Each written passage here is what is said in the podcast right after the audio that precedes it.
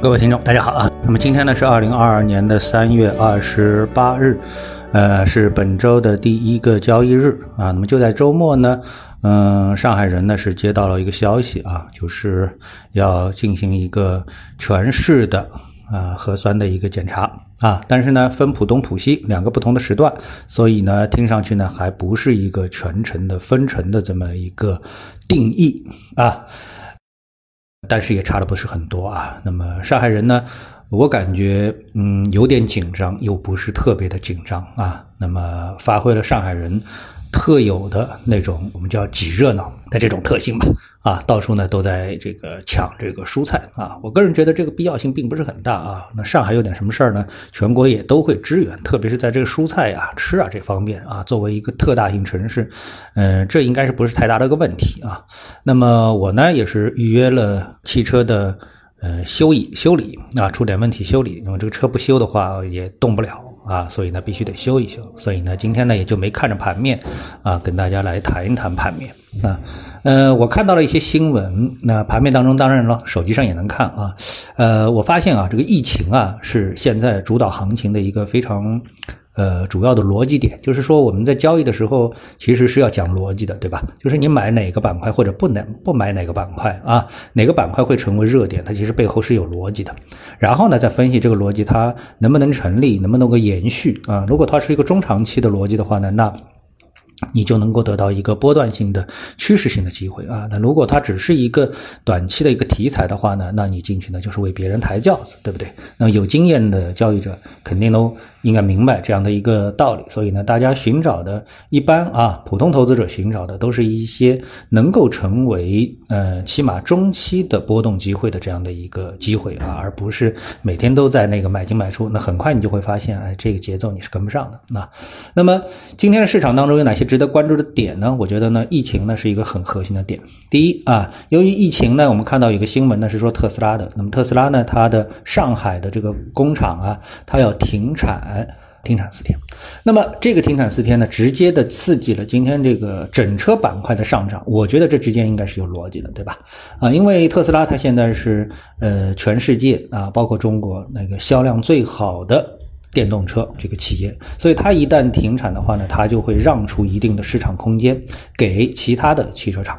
啊。啊，因为毕竟现在除了特斯拉之外，我们想啊，不论是小米啊、理想啊，还是这个呃不叫小米啊，我们说这个蔚来、小鹏啊、理想啊，那这些车呢，呃，感觉他们的质量呢不会差的太离谱。所以呢，如果说你一旦急需用车，这种刚需啊，那么，呃，在特斯拉可能会减产的情况下面啊，你得不到这个短期的这个车辆供应的话，那你会选择其他车辆。所以呢，整车板块因疫情而上涨，我觉得这是一个逻辑。另外一个逻辑呢，我看到啊，有一个消息称那个港股啊，它的这个手游啊，这个厂商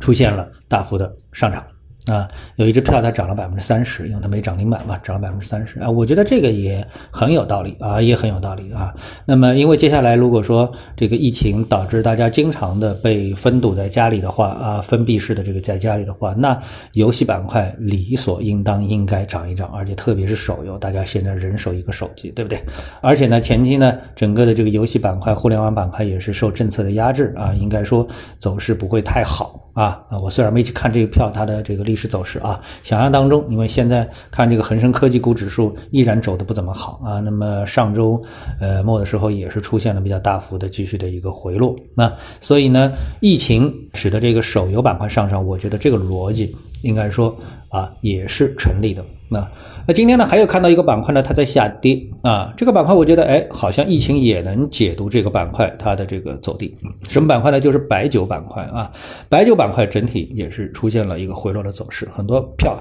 跌幅超过百分之五啊。想想也有道理，比如说像我啊。我呢，这个在家里呢是滴酒不沾，但是出门呢很有可能会跟啊朋友啊什么的喝着喝着就喝多了啊，所以呢，呃，我喝酒并不少，我指的啊在外面啊这个跟朋友聚会啊，并不是什么商务应酬啊，我我对商务应酬没什么兴趣啊，通过喝酒做生意，我这个从来就没成功过啊，所以呢，主要呢就是开心啊，喝酒开心，那那就是出门呢就喝酒。